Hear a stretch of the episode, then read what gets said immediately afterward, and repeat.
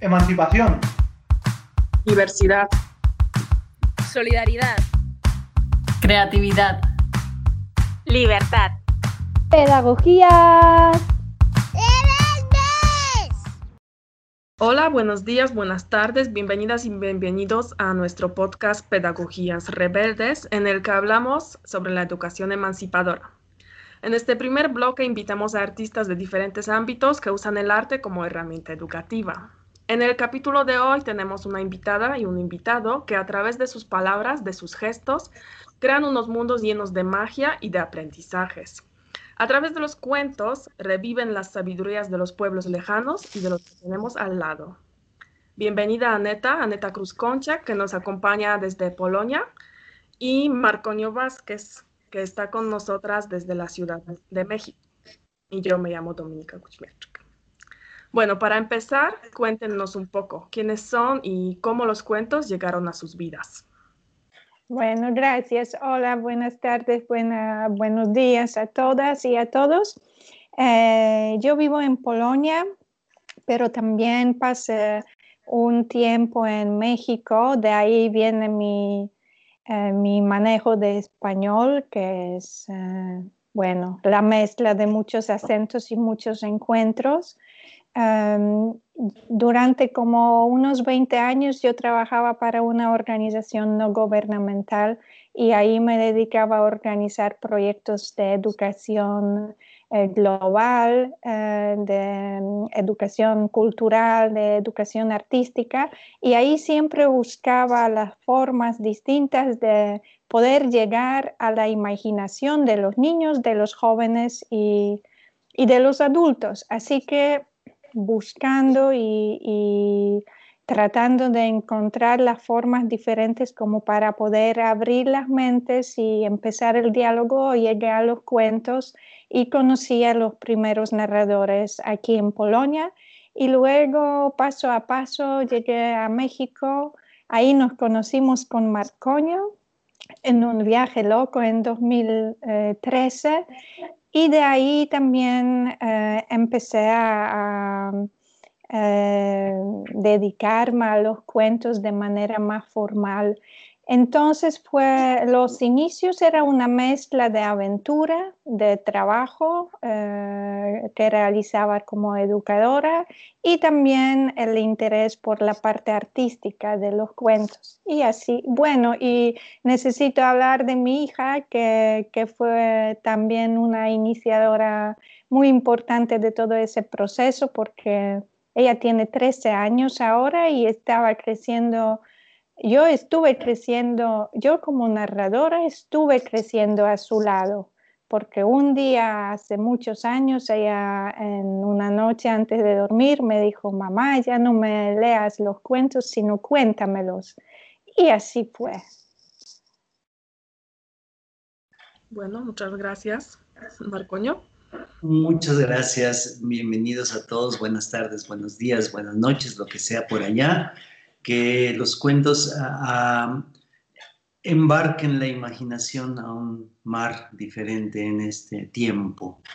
Los cuentos en mí entraron pues del estudio de la, de la literatura. Yo estudié literatura en la universidad y en la parte final de mi licenciatura pues tuve que hacer una tesis y la tesis, mi maestro, el maestro asesor de tesis, eh, me llevó por el camino de los cuentos y ahí fue donde, donde comencé verdaderamente a valorar muchos aspectos del, género de los cuentos. Simultáneamente, una amiga me invitó un día a una sesión de cuentos contados en un lugar que conoce Anete y que conocemos todos en Latinoamérica, que es eh, la Plaza Santa Catarina, aquí en, la Ciudad de México, en Coyoacán donde desde hace más de 30 años se cuentan cuentos todos los domingos, es decir, o se contaban, ahora tenemos un puentecito de un año, un descanso de un año, pero se siguen haciendo las sesiones vía, vía remota. Entonces, eh, la amiga me llevó a escuchar. Y entonces, como yo estaba embebido del, género de cuento, mm, mm, el cuento fantástico, sobre todo el cuento fantástico, que era el, el asunto de mi tesis, Entonces coincidió pues que estaba yo trabajando con el cuento y de repente en Santa Catarina escucho a una amiga contar cuentos y ahí entró una fascinación muy peculiar eh, respecto a lo que sucedía con ella contando cuentos y lo que le sucedía al público mientras los escuchaba. Me pareció una experiencia fantástica, muy interesante, muy nueva para mí a pesar de que en la universidad habíamos estudiado de alguna manera la historia de los juglares y algo de esto, pero nunca, nunca había tenido la experiencia viva de estar en una sesión de cuentos y eso me fascinó.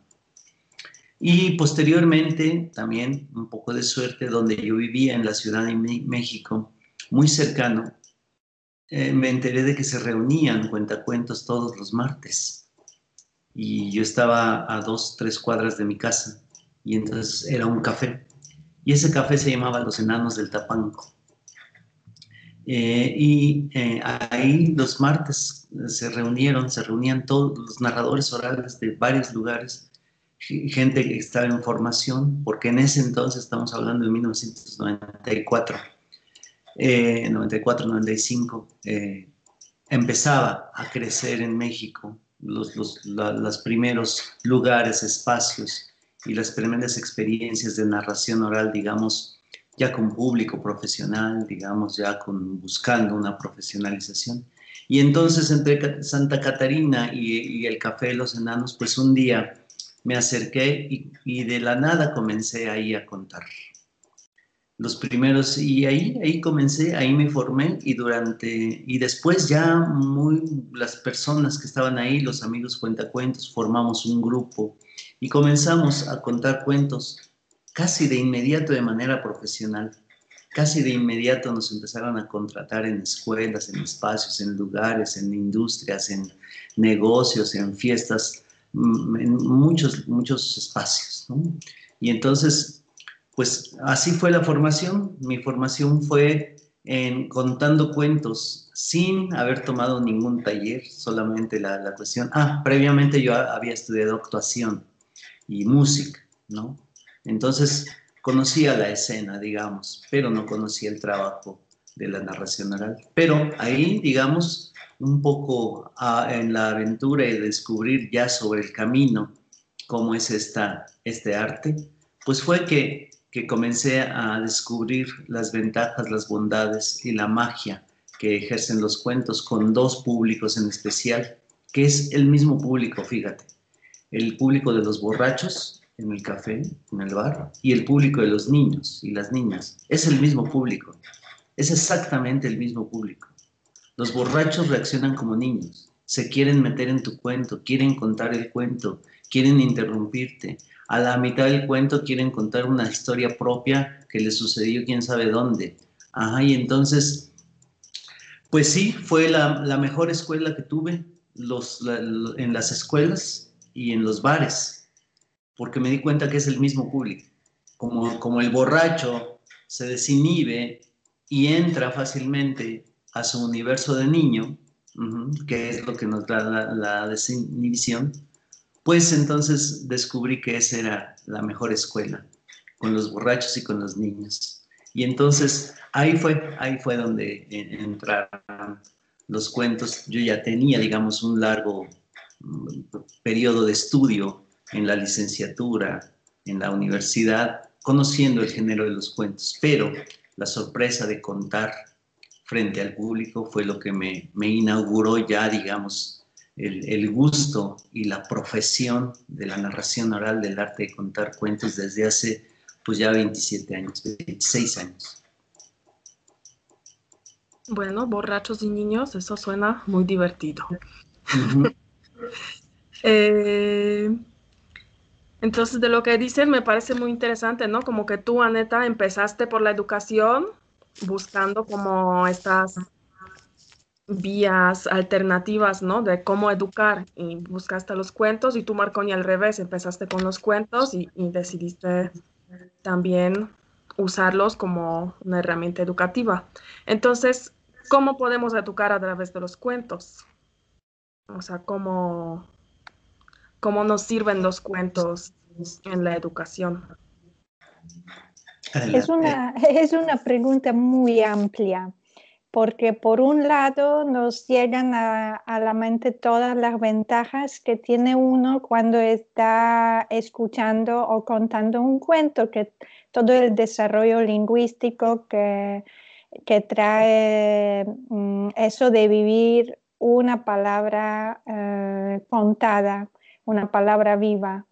Eh, el desarrollo de vocabulario, de gramática, eso de transmitir cierto conocimiento, eh, etcétera. Son cosas obvias, pero lo que a mí me fascinó siempre en los cuentos contados y educación fue eh, lo, lo, que está pasando en los niños, en las niñas, pero también en personas más grandes, porque nos sucede a todos, incluso cuando estamos borrachos, que se nos abre la mente eh, y que el cuento nos empieza a generar preguntas. Y es la clave, para mí es la clave de la educación, que empecemos a preguntarnos por nosotros mismos, por el mundo, ¿Qué es lo que veo? ¿Cómo entenderlo? ¿Qué está pasando?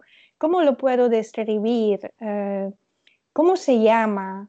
¿Cómo se llamaría? Todas esas preguntas, eh, eh, los cuentos abren el mundo de preguntas.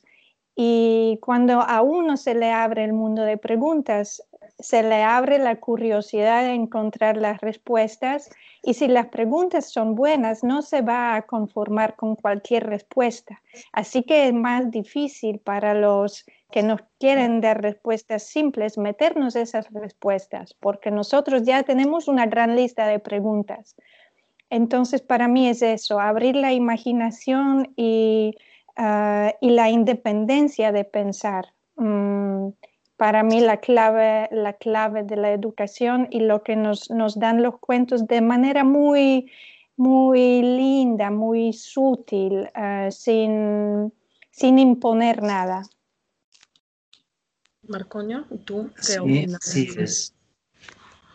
El asunto es que aquí eh, lo que sucede con la educación es que, eh, de acuerdo con Anette, es decir, los cuentos, cuando están bien contados, cuando hay una buena sesión de cuentos, cuando eh, Dios nos pone la posibilidad verdaderamente de conectar con el público, que tienes una buena sesión, un buen tiempo, un buen clima, una, disposición de parte del público. Y, y vienes muy bien como narrador, entonces se genera también una conexión que tiene que ver con la empatía con la identificación y con procesos de mm, catarsis. Las preguntas por las que dice, por las que pasa el cuento y que muy bien ha señalado Aneta, también eh, nos llevan a la confrontación. Un buen cuento y el objeto, el objetivo de la de, contar cuentos finalmente de manera consciente o inconsciente es la confrontación y la conmoción. Nosotros los cuentacuentos, nuestro trabajo es conmover. Es decir, mm, puede ser que los cuentacuentos nos ubiquen como un, un, un artista que se dedica a entretener, entendiendo como el entretenimiento este alejarnos del mundo, colocarnos en una burbuja y que nada nos afecte más que la risa y, el, y lo que sea, ¿no? Y no, nosotros sí entretenemos, pero con, con sabiduría. Efectivamente, nos metemos en una burbuja para pasar de, un, de una orilla del mar a otra, pero dentro de esa burbuja suceden cosas que no suceden con el entretenedor o con el cuentachistes. Uh sin, sin sin hablar mal de ese arte, es un arte diferente. El asunto es que quien se sube a la burbuja o al barco de los cuentos se va a confrontar con sí mismo.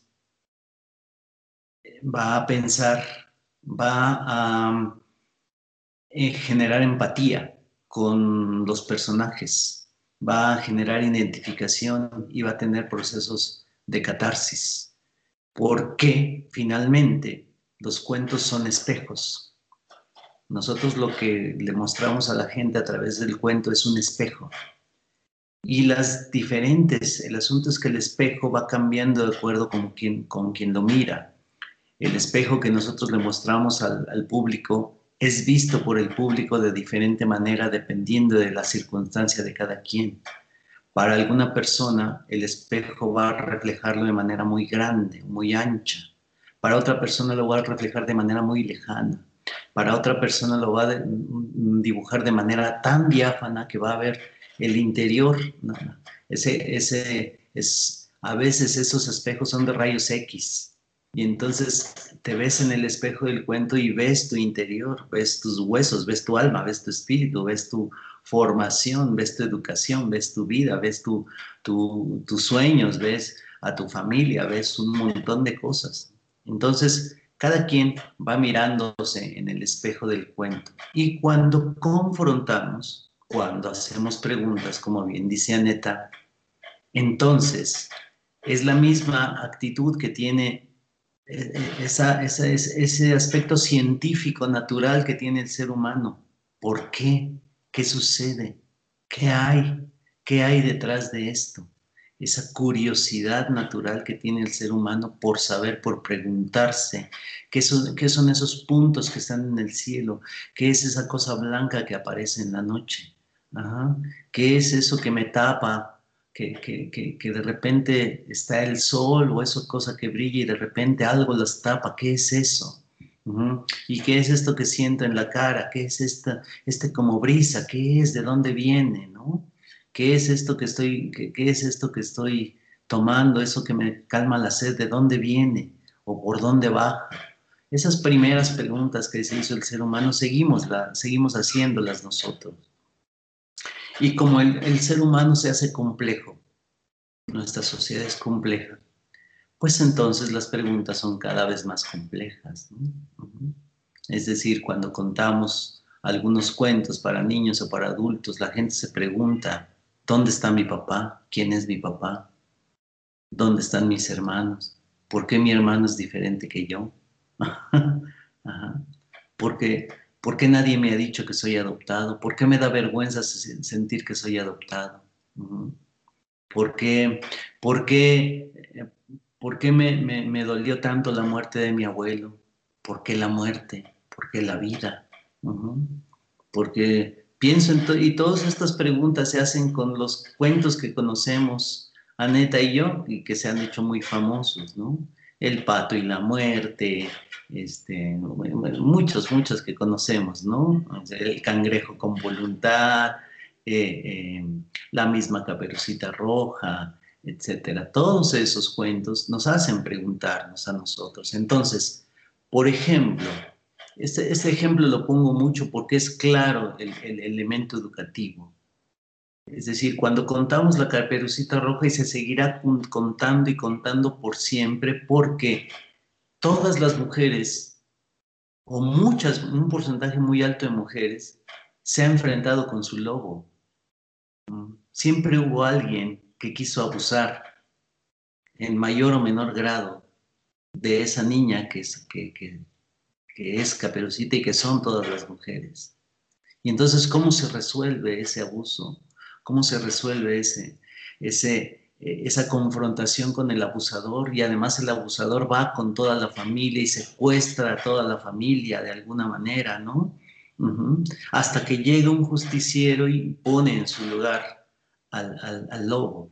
Es una manera de ver. Y entonces se entiende, ¿no? Es decir, mi abuelita es cómplice de mí o es cómplice del abusador y yo soy cómplice porque me vine por acá y no obedecí a mi mamá, pero, pero ¿cómo? Es, es decir, empiezas a preguntarte cosas. Y entonces, esto es el principio de la educación, las preguntas y la confrontación. Y entonces dice, y entonces cuando el abusador está tan cerca, pues entonces empiezas a dudar y empiezas a preguntar y empiezas a educarte, empiezas a confrontar, a hacerte de herramientas, que es finalmente la educación, conjuntar tu caja de herramientas para enfrentar el mundo.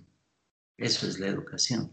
Algunos juntan muchas herramientas y otros juntan menos, ¿no? Tenemos menos herramientas que otros. Y entonces los cuentos sirven para ello, para confrontar, para provocar preguntas, para provocar identificación, empatía y generar momentos de eh, catarsis, que es donde lloramos por lo que nos, porque le está pasando, por lo que le sucede al protagonista, pero finalmente es porque eso mismo que le sucede al protagonista me suceda, me está sucediendo.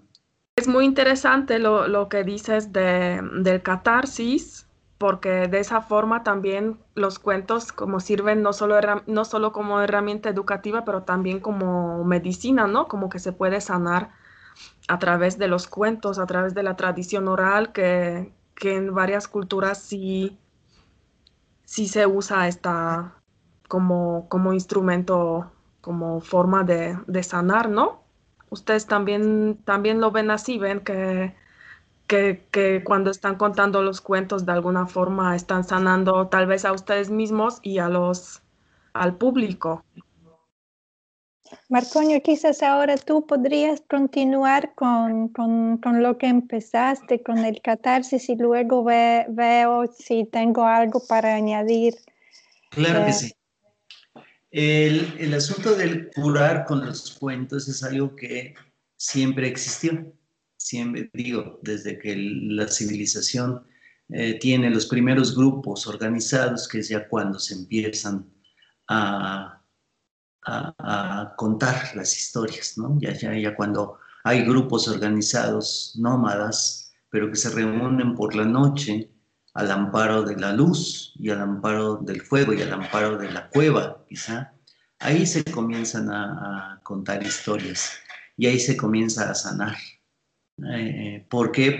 porque hay alguien en el grupo, en este grupo, que por alguna razón desconocida todavía, desarrolla más el lenguaje y tiene habilidad para el lenguaje, para inventar, para dar respuestas a partir de la, de, la invención, para dar respuestas a través de la imaginación. Y entonces eh, puede ser que eh, la irrupción cultural muy importante del conocimiento científico eh, ponga en cuestionamiento la tradición oral y, la, y, la, y, digamos, eh, por qué suceden las cosas, ¿no? Porque finalmente es lo que, lo que queremos saber. ¿Por qué, ¿Por qué me sucedió a mí esto? ¿Por qué me sucedió? ¿Por qué me ocurrió a mí? Por qué le ocurrió a mi familia, por qué le ocurrió a mi región y por qué le ocurrió a mi país, ¿no? Y por qué le ocurrió a la humanidad. Entonces, eh, como todos tenemos derecho a la fantasía y la fantasía es un patrimonio intangible del ser humano que debería ser declarado patrimonio de la humanidad, la imaginación y la fantasía. Cuando nosotros entramos en el mundo de la fantasía y comenzamos a explicarnos desde la fantasía, desde la imaginación, desde el hecho fantástico, como que nuestro corazón, nuestra alma, nuestro espíritu comienza a sentirse más tranquilo, como que teniendo una explicación, por lo menos fantástica, el ser humano se siente reconfortado, se siente eh, pues curado de alguna manera o en vías de curación.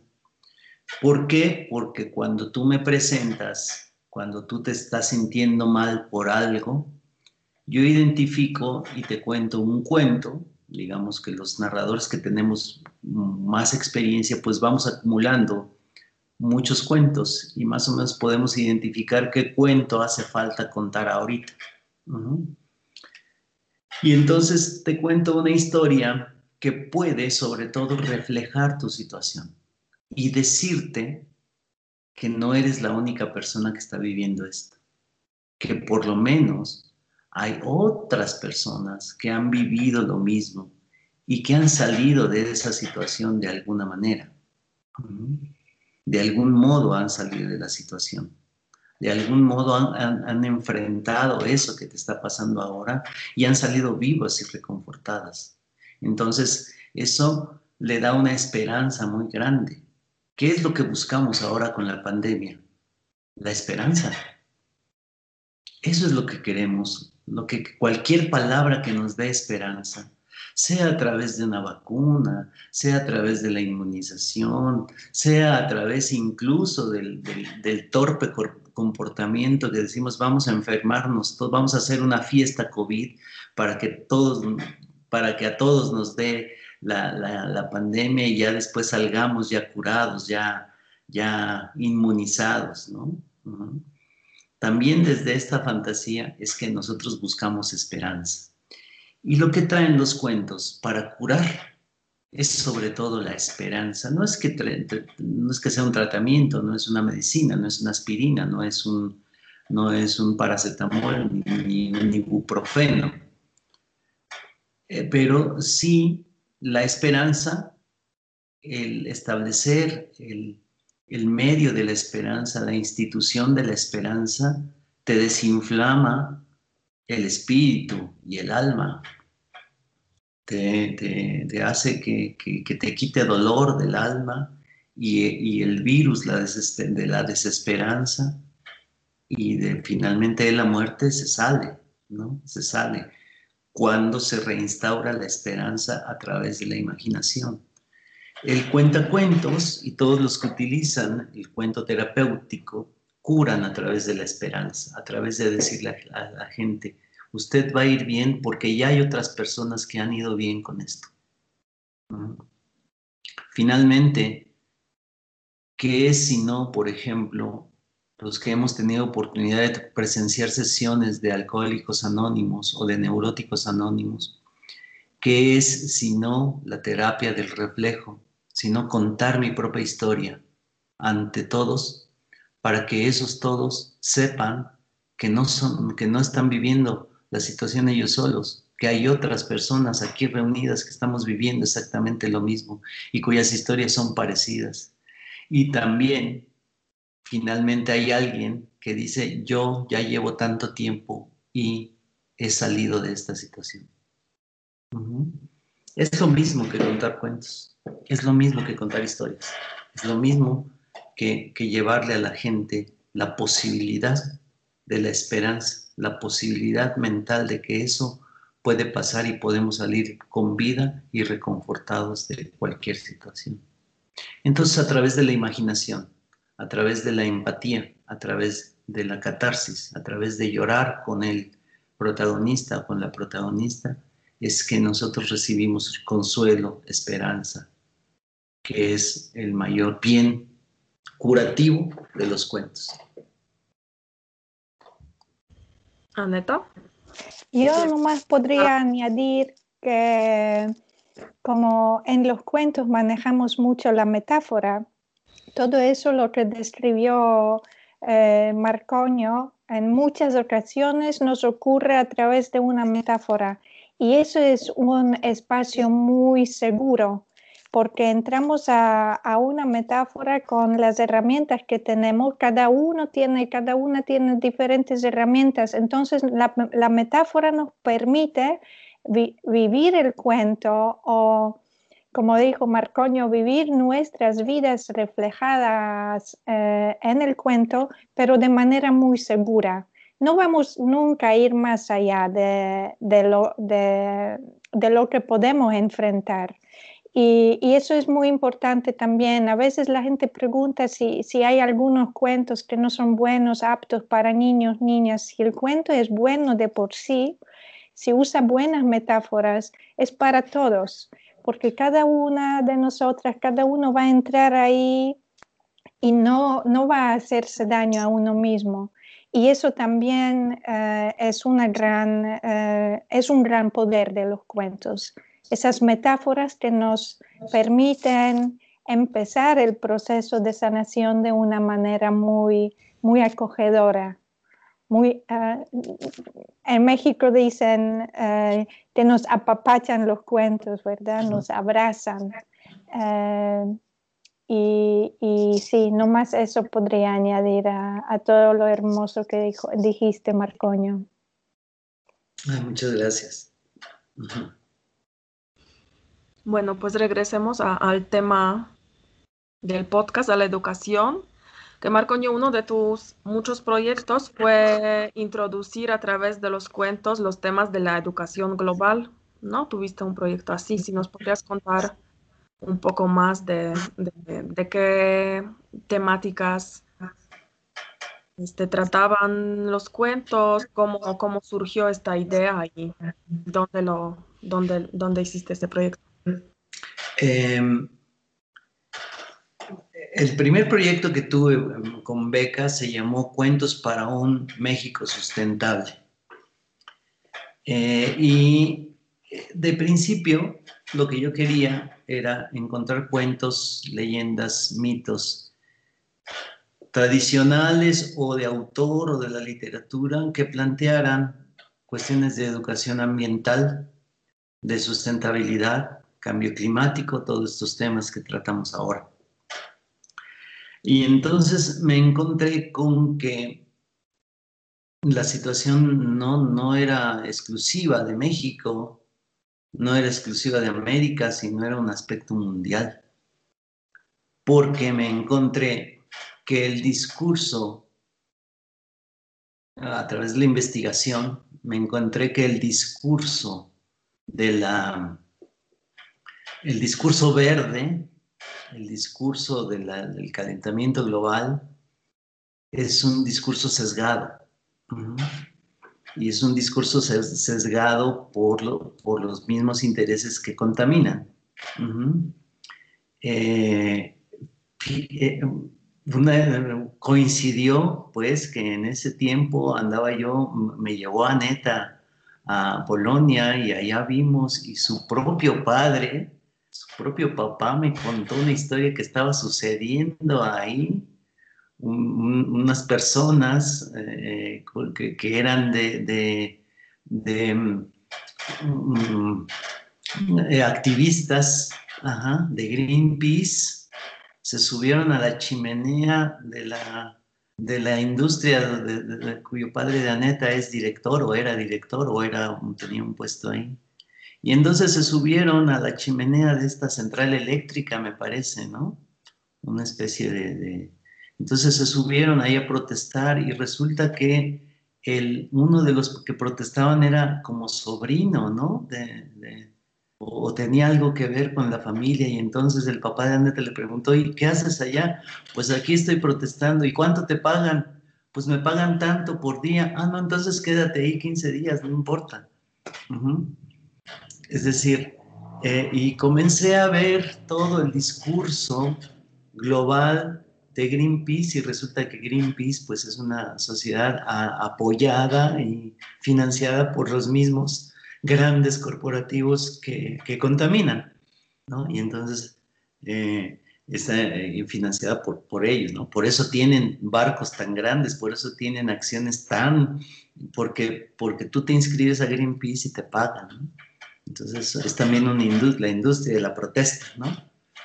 ¿Y por qué? Y entonces a través de este proyecto que inicialmente inició, eh, principió aquí en México, pues vi que era de, tamaño global, de tamaño eh, global a través de poder generar un discurso mucho más equilibrado, mucho más atento también a las historias que existían previamente, porque nuestros ancestros en todo el mundo en todo el mundo ya sabían cómo tratar, cómo, cómo enfrentar los cambios climáticos, cómo conservar el agua, cómo conservar la energía, cómo, cómo tratar la basura, cómo tratar... Nuestro conocimiento ancestral ya toca esos temas y soluciona esos temas de manera concreta. Y entonces, eh, no solamente es una actitud, digamos, científica o muy moderna respecto a qué sucede con, con los desechos, con el cambio climático, con el calentamiento global, con el manejo del CO2, con el manejo del agua, con la basura, ¿no? Eh, todo esto ya se tenía desde mucho antes y entonces pues fue a través de este, de este proyecto, Cuentos para un México Sustentable, que quizás se amplió a la educación global acerca de, los grandes problemas que tiene el planeta y que para muchos es un pretexto para seguir eh, eh, ganando dinero. Y les cuento un cuento muy rápido. Se reunieron, un día se reunieron los, los representantes de los grandes países, de los países más ricos, se reunieron en una torre muy alta, en un lugar muy apartado y se reunieron los representantes de aquel país, del otro país, de este país más rico y del otro, de, de Oriente, de Occidente, de todos esos 10 países más poderosos se reunieron y el principal orador dijo, los, los países pobres andan diciendo que nosotros contaminamos, pero aquí les vamos a demostrar nuestra voluntad. Levante la mano, por favor, los representantes de los países que aquí, hermanos, nos, nos reunimos, levante la mano quien esté de acuerdo en que debemos hacer un mejor uso del CO2. Y todos levantaron la mano. ¿Ven? Y levante la mano quien esté de acuerdo en que tenemos que hacer un mejor uso y un mejor tratamiento del agua. Y todos levantan la mano. Levante la mano también quien quien esté de acuerdo en que tenemos que ser más inteligentes y más eh, próvidos, más eh, abusados, más eh, en, el manejo de la basura, que tenemos que hacer un mejor uso de la basura y todos levantaron la mano. Y finalmente dijo el orador, y ahora levante la mano quien quiera hacer todas estas acciones sin ganar dinero. Y nadie levantó la mano. Es decir, el discurso verde se convierte también en una forma de hacer grandes, grandes, grandes negocios. Como aquí existe en México y me parece que en otros países una compañía que se llama Green Corner, que vende productos orgánicos y una lechuga que en el mercado te cuesta 5 pesos, 10 pesos. En Green Corner te, te cuesta 60 pesos. Porque anteponen el discurso verde y de cuidado del planeta y con ese discurso esa, esa lechuga cuesta mucho más. Y entonces, a partir de ahí fue que me interesé mucho en esta educación global que no solamente tiene que ver con las cuestiones ambientales, sino tiene que ver con todos los temas, con todos los temas que afectan a la humanidad, con todos, con, con todos los temas. Es decir, eh, cuando estuve en Polonia estaba el problema de, la migración de los ucranianos, ¿sí, verdad? Que, venían en hordas tremendas, huyendo ¿no? de, la, de la situación que estaba ocurriendo con el gobierno ruso y Ucrania y no sé cuántas cosas. O sea, cómo en cada lugar se vive lo mismo, cómo en cada lugar hay un país que abusa de los demás. En cada espacio, en cada lugar de nuestro, en cada espacio de, de nuestro planeta hay un país que abusa de los demás y que siente que es que merece más que los demás y que tiene el derecho a aplastar a los demás. Y entonces, pues eso, esa es la educación global, esa es la educación. ¿Qué, qué está sucediendo en Arabia con, con, con estos, eh, eh, con, las poblaciones nómadas que tenían ahí su, su, su país, su lugar de origen y ahora ya no lo tienen? ¿Qué está sucediendo en el oriente también, ¿no? Con estos desplazados, qué está sucediendo en Israel, etcétera. Hay muchos lugares. ¿Y qué está sucediendo en México? Que ahora que tenemos, tenemos que aceptar o no aceptar, o cómo recibir, o cómo manejamos la, la migración de mexicanos y centroamericanos que pasan por, por México para llegar a Estados Unidos, que es el gran país y se aprovechan de eso para abusar. Esa situación siempre es contable y siempre hay narración oral al respecto, siempre hay cuentos que nos pueden educar globalmente sobre los grandes problemas que existen en el mundo. Bueno, ya Marcoño mencionaste varias veces que, que fuiste a Polonia y me, y me, imagino que fue a un proyecto que, que organizó y coordinó um, Aneta, ¿no? De, de Emotif. ¿Nos podrían contar un poquito más, más de eso? También fue, fue como un proyecto educativo, ¿no? Nos, si nos cuentan sobre, sobre esta aventura.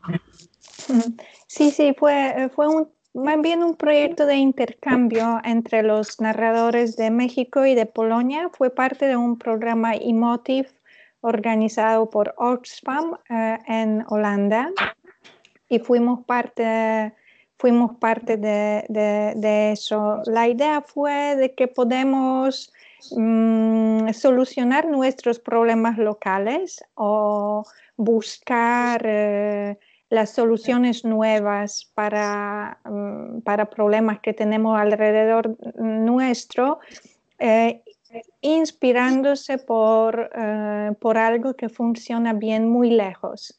Eh, como entre Polonia y México nos divide todo un océano, pero los problemas, todos los que dijo Marcoño y muchos más, eh, los tenemos algunos parecidos, otros distintos. Eh, todos usamos los cuentos, contamos cuentos, creemos en los cuentos y quisimos intercambiar ese conocimiento, esas experiencias. Así que Marcoño y otras narradores, otras narradoras y narradores vinieron a Polonia mm, y también un grupo de narradores de Polonia se fue a México. Ah, así que pudimos, eh, pudimos probar los cuentos en diferentes entornos, en las escuelas, en, librerías, en bibliotecas, en hospitales eh, y también como actividad artística en los teatros. Eh, y, espacios abiertos también para un público en general. Eh, quisimos eh, también probar algo que fue muy interesante, eh, mirar un poquito más lejos del idioma, porque cuentos contados, nos, la primera asociación es con la palabra y así es, contamos el cuento con la palabra y entonces, ¿cómo contar un cuento en español para el público que está en Polonia y son niñas y niños y sus padres, mamás, abuelos en un pueblo eh, donde nadie hablaba español.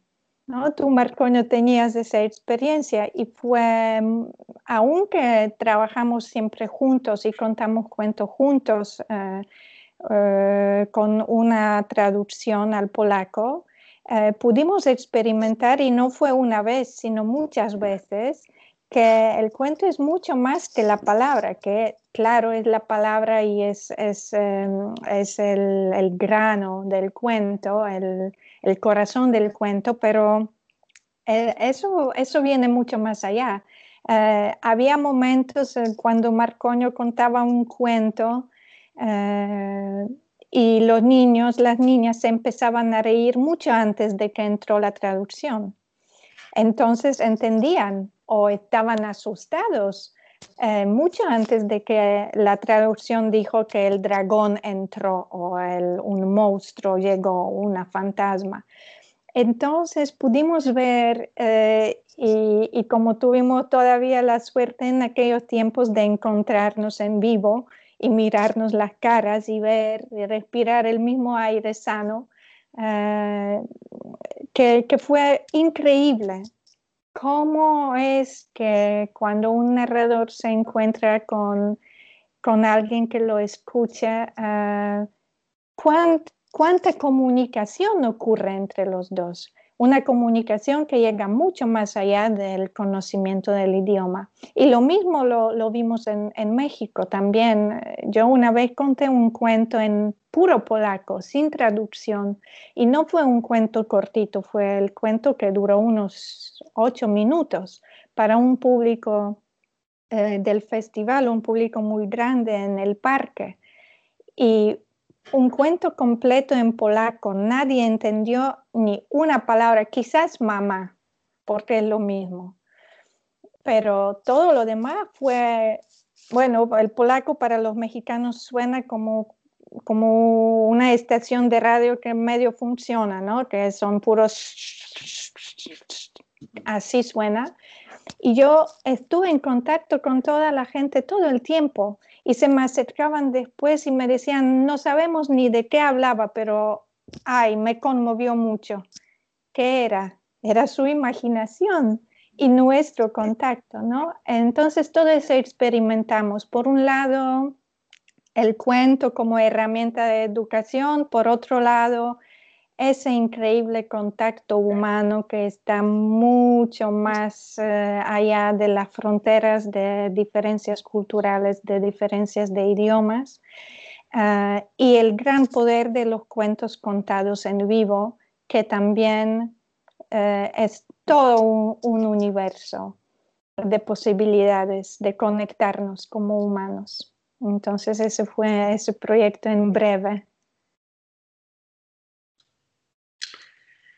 Se llama gramática generativa, lo que descubrieron Chomsky y Bloomfield, dos teóricos de la lengua, y que en las escuelas lo estudiamos como una cuestión teórica.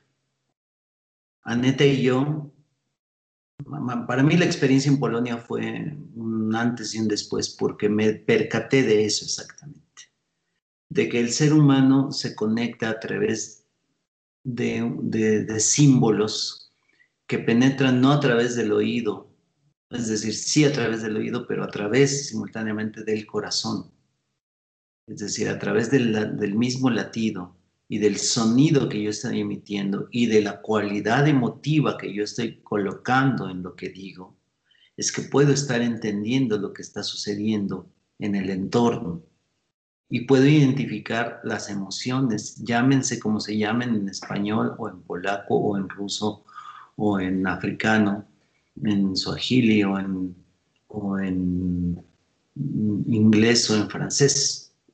No, no importa. Es decir, hay, un, hay una conexión que se da a través de la gramática generativa, que es que nosotros generamos estructuras mentales que se pueden llenar con cualquier idioma. Con cualquier idioma. En cualquier idioma sabemos y, vamos entendiendo lo que es un verbo en acción, lo que es un sujeto, lo que es una emoción. Y lo colocamos en estos espacios que la mente humana genera. La mente humana genera espacios estructurales que se llaman estructuras profundas, que están siempre ahí y que no importa que te hable en ruso, va a haber en ruso o en, chino, va a haber un momento en que tú vas a acomodar esa palabra en un estanco, en una cajita simbólica y emotiva. Y eso es lo que conectan los cuentos. Eso es lo que conectan los cuentos. Es decir, y cuando somos niños y cuando le contamos a niños, a veces tenemos la experiencia de que ¿Cómo es posible que el niño, la niña, mm, lo vimos con él y todos los, papás y mamás que, han tenido experiencia con los niños, ¿cómo puede el niño estar viendo la televisión, jugando dos juegos al mismo tiempo, escuchar un cuento y hacer otra actividad y estar dibujando al mismo tiempo? ¿Y cómo puede estar atento a las cinco acciones. Y después le preguntas, ¿qué sucedió en el cuento? Y te dice qué sucedió en el cuento. está escuchando, está atendiendo, porque el, eh, porque el ser humano tiene esa multiplicidad de capacidades. Después ya nos vamos reduciendo, ¿verdad? Pero los cuentos despiertan esas capacidades, entre otros aspectos despiertan o vuelven a actualizar esas capacidades. Quien está escuchando cuentos, de repente descubre que, está escuchando más, que la capacidad de su oído se amplía, que la capacidad de su olfato se amplía, que la capacidad de sentir se amplía y la capacidad de estar atendiendo a diferentes estímulos simbólicos se amplía. Por eso, eh, una experiencia de, escuchar cuentos se vuelve memorable cuando, insisto, hay, un buen público, hay un buen narrador, hay un buen espacio y hay un buen tiempo de contar. Entonces, ¿Por qué? Porque efectivamente como que se amplían las capacidades del ser humano, las capacidades naturales, la capacidad de escucha, de ver. La gente ve, cuando cuentas un cuento, la gente ve cosas que ni siquiera narraste, que ni siquiera dijiste. A Neta le ha sucedido, a todos los narradores nos ha sucedido que se acerca una persona, ay maestro Marconio, me encantó cuando la princesa le dio un beso al ogro y eso es y eso nunca ocurrió en el cuento. O sea, nunca lo dijiste. No, no, no. O sea, se amplía todo, porque su imaginación, su fantasía y su capacidad simbólica se amplía tanto que ocurren en su imaginario el propio cuento con los elementos que, que esa persona necesita. Y a veces nosotros cuando éramos principiantes, pensábamos que esa persona no había escuchado bien, no había estado atenta, no había... Pero después con el tiempo, con la experiencia, te percatas de que esa persona, además de escuchar lo que estás, lo que estás contando, se está generando en sus sentidos y en su imaginario lo que ella necesita escuchar, lo que ella necesita construir. Y después decimos, sí, no, es que no es que no estuviera atenta, está tan atenta que es capaz su alma, su espíritu, su estructura, su imaginaria, de construir la realidad del cuento que esa persona necesita. Y entonces esa persona necesitaba que la princesa le diera un beso al, al ogro, aunque tú no lo hayas dicho. Entonces, ese contacto para mí por eso el, viaje a Polonia fue tan importante. Ese contacto directo, de corazón a corazón, de alma a alma, eh, me demostró pues que los cuentos eh, no solamente recurren al sonido, a la fonética, a la fonología, sino hay todo un recurso simbólico atrás que entra directamente por el corazón.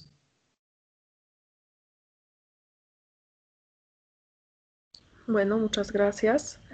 Y todo lo que mm, dicen me, remite mucho a, mi penúltima pregunta, este, de cómo a través de los cuentos se crea y se recrea la comunidad, ¿no? Porque lo que podemos observar en la educación formal ahora es que está totalmente desligada del territorio, de la comunidad y de los saberes que no son hegemónicos, ¿no? Y pues consideramos que para que, la para que la educación pueda ser emancipadora, para que pueda servir para la transformación social, ¿no? O sea, necesitamos reconectar con estos tres ámbitos y pues a través de los cuentos, más que nada, si nos reconectamos con la comunidad y con, y con los conocimientos tradicionales, diferentes, no, no dominantes, ¿no? Si, podrían comentar un poco si están de acuerdo y cómo, y cómo se crea esa comunidad. Yo creo que para, para, esa pregunta podemos regresar a lo que hemos dicho hasta ahora y que eh, los cuentos de, de, todo lo que hemos dicho elegiría dos aspectos. Primero es el contacto directo eh, y ese contacto es un contacto libre, es decir, cuando cuentas un cuento al grupo de gente, al grupo de niñas y niños, eh, tienes toda la libertad de hacer lo que en ese momento te parece mejor.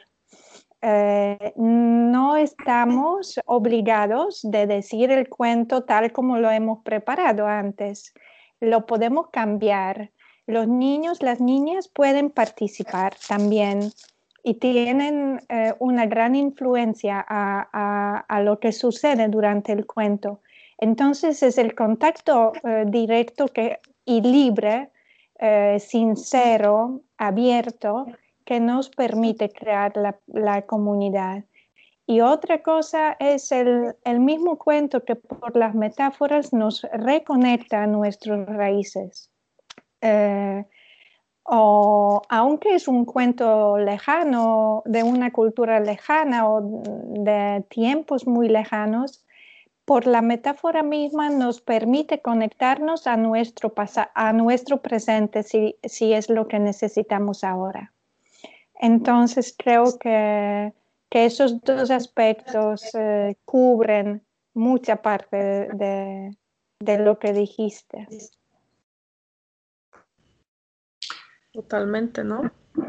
El conocimiento, el conocimiento hegemónico es un conocimiento que pretende, por, por una razón práctica, por una razón práctica, estrictamente pragmática, poner conocimiento al alcance de todos ciertos aspectos. Y estamos ahorita mismo ejerciendo o están ejerciendo sobre nosotros un conocimiento hegemónico que tiene que ver con el manejo de redes eso es un conocimiento hegemónico, es decir, tenemos que manejar las redes y pues eso nos permite estar conectados ahorita en Polonia, en México y en donde esté Dominica, ¿no? En México también, pero en otra parte. Ah, bueno, ajá. Entonces, estamos más cerca de lo que pensamos. Entonces, eso, eso me lo permite. Y, pero yo creo que de toda la intención hegemónica del conocimiento estandarizado, la inteligencia del ser humano, la inteligencia del ser que se educa y que permite educarse y seguir educando, permite que este medio hegemónico sea utilizado a nuestro favor. Es decir, y así sucede con cualquier conocimiento hegemónico. ¿Cómo lo usas? ¿Cómo lo usas a, favor tuyo? ¿Cómo, cómo, usas este, este medio que es hegemónico? ¿Cómo lo usas para generar contenido y educación de calidad? No nada más para distraer, sino para generar contenido y educación y entretenimiento con sabiduría ¿Cómo lo usas? Esto es donde esa potestad, ese, esa libertad de la que habla Aneta, que es esa libertad que tenemos en ese espacio confinado donde hay 50 personas que nos están escuchando y que, y que hay un espacio de libertad para ser lo que queremos ser. Esa misma libertad la podemos ejercer eh, a través del conocimiento que nos es impuesto de manera hegemónica. Es decir, a, pesar de que a veces nos sentimos como apabullados y aparentemente sin, eh, contenidos y cooptados para que reaccionemos de la misma manera en todo el mundo,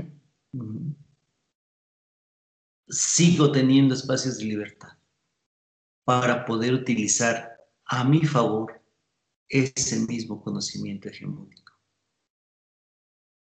Entonces, el ejercicio de la libertad puede ser que en algunos momentos sea menor, el espacio sea menor o el espacio sea mayor, de acuerdo con los ciclos que vamos viviendo. Pero siempre hay un espacio de libertad para poder ejercer como personas, como comunidad, como, como reivindicación de lo que somos, de la diversidad que somos, siempre hay un espacio para ejercer esa, esa libertad. A ese no, no, no debemos renunciar nunca a la posibilidad de utilizar a nuestro favor el conocimiento y las imposiciones hegemónicas en, un espacio en espacios de libertad como el que habla Anet, que a veces sí, a veces se nos, se nos hacen cortitas, se nos hacen pequeñas, a veces son un poco mayores, a veces esas libertades pareciera que son hay espacios más amplios, pero siempre, siempre existe. Y siempre existe la, el valor más grande que tiene el ser humano, que es la imaginación. La imaginación es el valor más grande, el derecho a la imaginación y juntito el derecho a la fantasía. O sea, te pueden quitar todo. Te pueden quitar tu familia, tu hacienda, tu casa, pero no te pueden quitar la imaginación. Y a, través de la imaginación y el derecho a la fantasía, puedes crear otra vez tu mundo. Y eso es lo que indican los, los, cuentos. Eso es la parte de libertad que ejercen los cuentos. Por eso regresamos al asunto de este mundo ideal platónico. Y que en ese mundo ideal platónico perfectamente programado y perfecto no caben los artistas, efectivamente. Porque los artistas estamos para eso, para indicar y señalar, entre tantas cosas, los espacios de libertad que tiene el ser humano. Entre otras cosas estamos para ello. Y en una sociedad perfecta, pues no es necesario eso. Pero todavía hay mucho espacio para nosotros, mucho, mucho. Bueno, chicos, muchas gracias por esta plática tan inspiradora y para terminar, eh, pues a todos, a todos, todos los artistas con los que platicamos, pues les pedimos que nos lancen un mensaje como de esperanza, ¿no? ya sabemos que transformar la realidad es muy complejo, pero haciendo esa otra educación que nos libere, que nos empodere, y pues consideramos que ustedes así, así lo hacen, pues que esa transformación es posible. Entonces, ¿cómo la educación a través del arte nos ayuda a construir un mundo más justo? No, la verdad que no sé qué decir. lanzar un mensaje de esperanza quizás hoy no es mi no es mi don. Por, justamente por eso lo necesitamos, este mensaje. Esperanza. Cuando hablamos de cómo los cuentos nos sanan, me acordé de, una anécdota. No sé, no sé ni de dónde viene ni qué es. Eh, nunca lo investigué, me llegó por alguien, lo escuché por ahí, por ahí decían eh, que, que, en algún, había un pueblo donde había un chamán y siempre cuando alguien se sentía mal, iba con el chamán y el chamán le preguntaba tres cosas. ¿Cuándo fue la última vez que cantaste? ¿Cuándo fue la última vez que bailaste? ¿Y cuándo fue la última vez que escuchaste o contaste historias? Entonces, quizás el mensaje sería que bailemos, que cantemos y que nos contemos historias porque es como la imaginación, lo que tenemos adentro. Y quizás será el primer paso para que, que ese mundo cambie, Imagínense si todos estuvimos, estuviéramos bailando, cantando y contando historias, ya no habría espacio para guerras, em, para negocio tan, tan fuerte que, quita todo a, muchos y, deja todo a los pocos. Em, bueno, quizás eso. Muchas gracias, hasta se me puso piel de gallina. Me despido también con una historia, un pequeño cuento. Estaba el abuelo con su nieto dando un paseo por el bosque. Y el abuelo le mostró todo el mundo, desde todo lo que se veía desde la colina y desde lo alto de una montaña. Y de repente el niño se puso triste, triste, triste y empezó a llorar. Y le preguntó el abuelo, ¿y por qué lloras? Mira toda esta belleza que vemos. Y el niño le dijo, es que sabes que abuelo, un día, un día vamos a morir. Y el abuelo le dice, pues sí, un día vamos a morir, pero todos los demás días tenemos que vivir.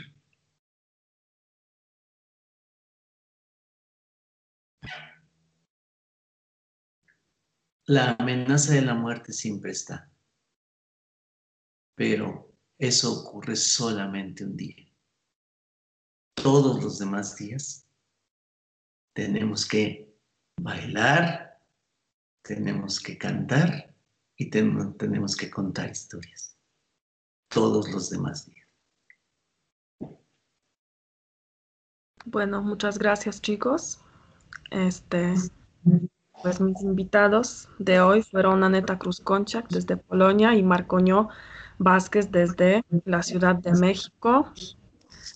Contadores y con, bueno, contador y contadora de historias, narradores orales. Muchas gracias. Muchas gracias. Ahora la plática. Muchas gracias, Dominica. Thank you.